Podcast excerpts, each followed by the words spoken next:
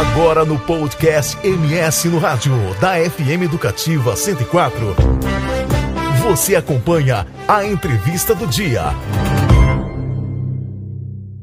E o Brasil é o quarto país que mais cresceu na implantação de energia solar em 2021, segundo a apuração da Associação Brasileira de Energia Solar Fotovoltaica. Adicionou aproximadamente 5,7 gigawatts, considerando tanto sistemas de geração própria em residência até grandes empreendimentos. E o setor espera um crescimento ainda mais acelerado esse ano por conta do aumento nas tarifas de energia elétrica e da entrada em vigor da lei que criou o marco, o marco legal da geração própria de energia, que vai taxar os consumidores a partir do ano que vem.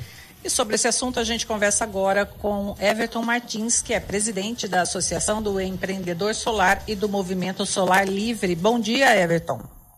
Bom dia, Heloísa. Obrigado pelo convite, à disposição. Bom dia, Tiago. Tudo bem? Bom dia, Everton. Eu começo é, te perguntando sobre o marco legal dessa, da geração própria de energia. Quais são as regras hoje para quem gera energia solar em casa e o que vai mudar a partir do ano que vem? Luísa, o marco legal, a Lei 14.300, sancionada em 7 de janeiro de 2022, ele traz uma, uma lei para quem usa energia solar, para quem adota a geração de energia elétrica a partir de painéis fotovoltaicos, a chamada geração distribuída. Antes você tinha aí a regulamentação através da, da agência reguladora ANEL, né? Então ele traz mais segurança nesse sentido de que agora temos uma lei. No entanto, é uma lei que colocou a ANEL dentro como tomadora de decisão do futuro do, do, da energia solar, ou seja, do, da taxação que poderá vir ser implementada ao longo dos anos. Já começa no ano que vem, com determinado percentual de taxação, mas deu um prazo para a ANEL, em torno de seis meses, para ela definir a taxação do futuro. Então, na verdade, é uma lei que acabou trazendo um pouco de insegurança jurídica para quem for instalar a partir de 2023. Para quem instalar até o final desse ano, esse sim, esse consumidor vai estar protegido pela legislação. Você, citou aí a, essas questões aí que envolvem ANEL. Então, quem já tem o sistema em casa ou está quase terminando o processo de homologação, até 2045, a, a, o, o, o que se tem hoje é continu, continua, não vai ter taxa, é isso mesmo? Isso, Tiago. Quem está lá até o final desse ano 2022, fica sem nenhuma taxação até 31 de dezembro de 2045. É isso que está valendo hoje. Eu imagino então que assim até a, a procura pelos consumidores deve estar tá gigante, né? Justamente porque para ter essa ficar livre de taxas até 2045 precisa estar tá com tudo pronto até final do ano, né?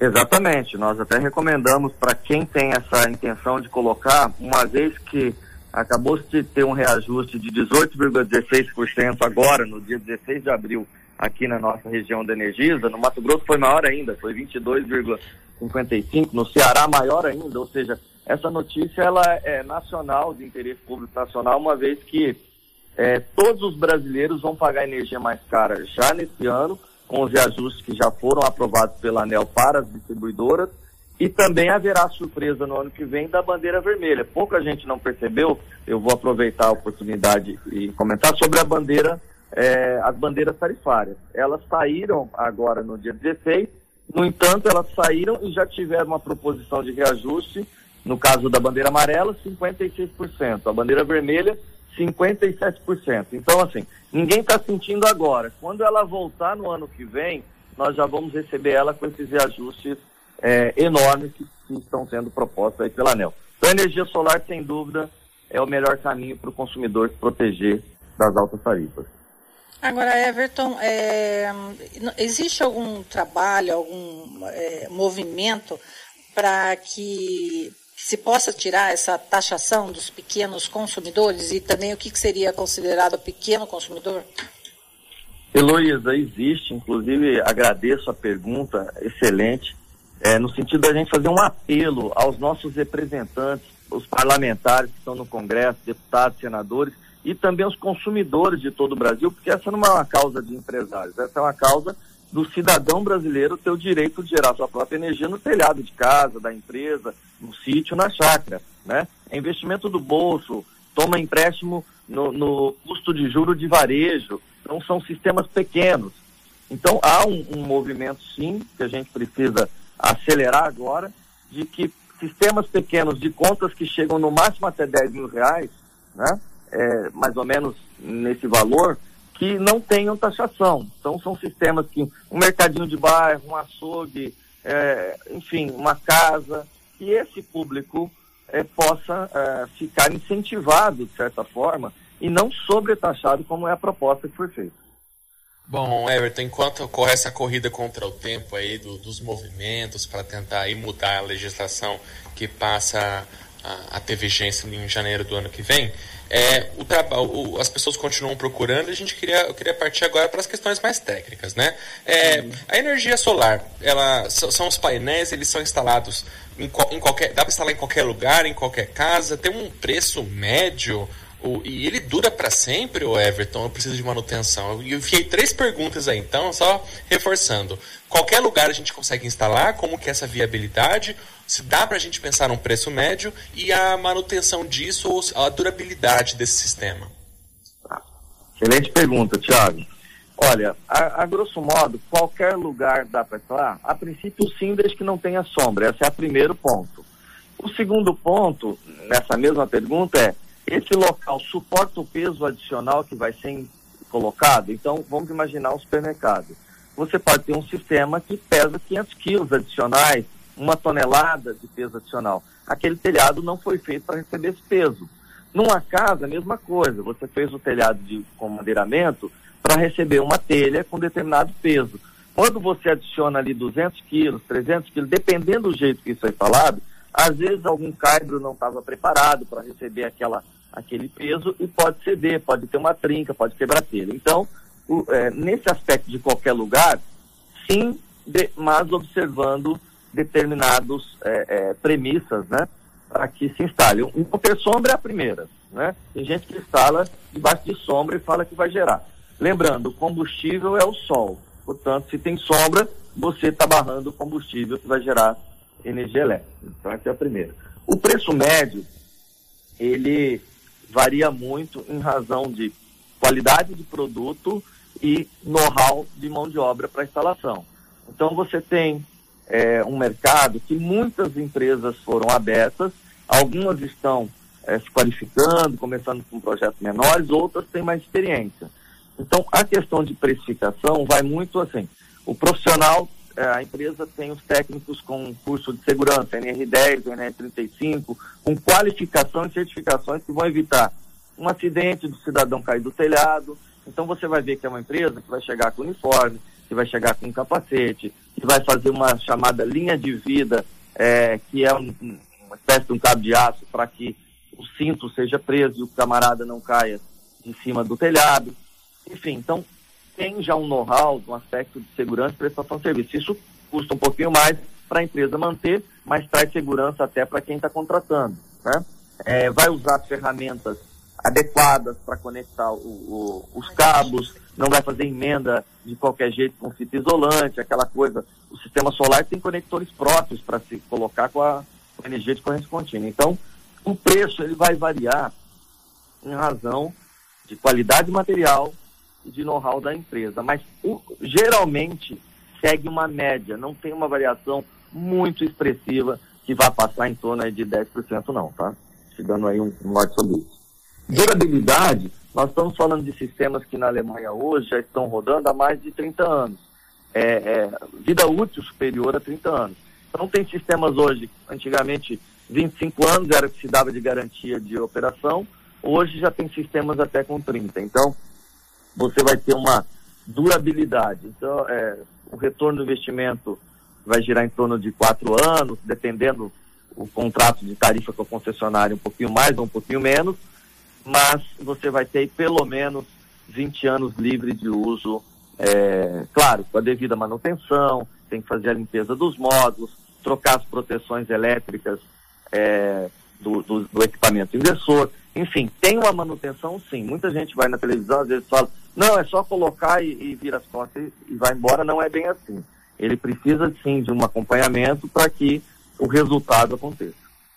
É, agora, Everton, você falou aí sobre é, é, a contratação de serviço, são com a demanda cada vez mais empresas vão aparecendo no mercado, e eu queria saber o seguinte, que cuidados o consumidor, até porque você falou que é mais ou menos a, a, a mesma faixa de preço, mas como que o consumidor sabe se aquela empresa é confiável, sabe? Porque até com a demanda, né, vai aparecer muito curioso para fazer as sociais, coisas. anúncio para tudo que é lado. É, né, e assim, como escolher? Existe um, um, um, lugar que a gente sabe que aquela empresa é idônea ou, ou não? Como, como é, é, participar, é, entrar, né, colocar esse, esse equipamento na sua casa e não ficar refém de uma, de uma empresa complicada?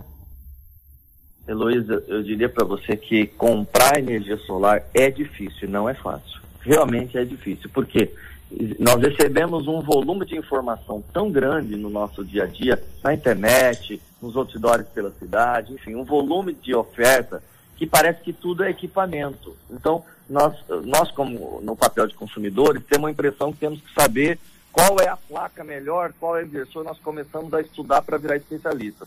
E nós não vamos virar especialista no curto prazo numa pesquisa de internet nesse assunto. Teremos algumas informações, então eu vou dar algumas dicas. Né? É, uma coisa é verifique o tempo de operação dessa empresa e o perfil de cliente que ela atende. Então, pegue referências com três, quatro clientes que falaram. Vou dar um exemplo. Se eu tenho residências, vou contratar uma empresa que só faz residências, tem essa experiência. Se a empresa é nova, ela ainda não está fazendo projetos maiores, porque se exige, exige um certo know-how, uma experiência nisso. Então, ela, para fazer minha casa, ela tá, tem, tem empresa especializada em fazer residência. Por quê? Vai ter goteira, vai quebrar telha, vai, vai, vai, o meu gesso pode molhar na primeira chuva. Então, eu preciso ter um, um compromisso com uma empresa que vai cuidar disso para mim, porque qualquer movimento em cima de telhado, seja para pôr solar ou não, vai instalar uma internet, vai passar um cabo, há riscos de quebra de telha, de infiltração de água. Isso acontece muito, é comum. Então, se você tem uma empresa que tem esse cuidado, essa preocupação na hora de te entregar esse sistema, se comenta, olha, vou te fazer um pós-venda, vou te acompanhar, na primeira chuva eu vou cuidar. Enfim, no aspecto residencial, ele vai estar coberto. Se ele for fazer para uma empresa, um supermercado, uma fazenda, um secador de soja, ele tem que olhar uma empresa de engenharia, nós estamos falando de empresa de engenharia, que tenha experiência em fazer projetos maiores. As configurações, apesar do sistema, a, a, o chamado placa solar, o módulo fotovoltaico, é parecido um com o outro, é comum, mas a, o volume de energia que se trabalha numa usina de um secador de soja é muito diferente. Então, o cabeamento vai ser diferente, as proteções elétricas vão ser diferentes, vai ter religador com a concessionária, o projeto elétrico vai ser diferente. Então, tem uma série de questões que a empresa, às vezes pequena, ainda não passou por esse momento, por essa experiência. Então, eu recomendo que o empresário peça referências de quem já instalou é, e que já tem um sistema rodando há um ano, dois anos, três anos, e também se é, preocupe com pós-venda. Ou seja, amanhã, se essa placa aparecer um defeito chamado microfissura, por exemplo, que é uma, uma, uma mini trinca na placa, é, o pessoal apelidou até de bicho geográfico do painel solar.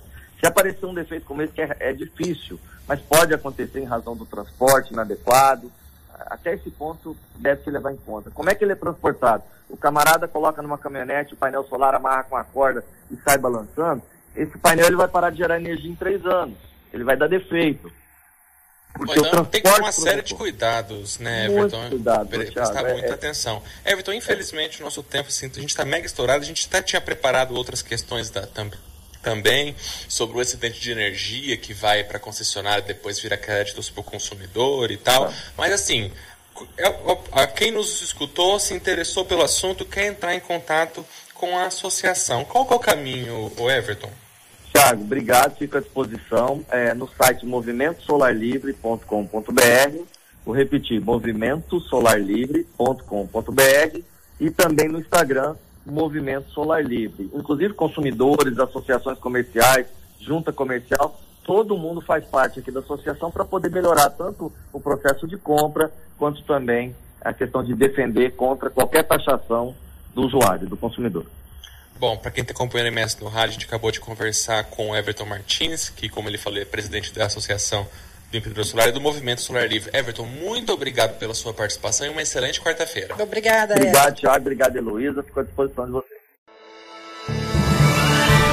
Você conferiu a entrevista do dia no podcast do MS no rádio da FM Educativa 104.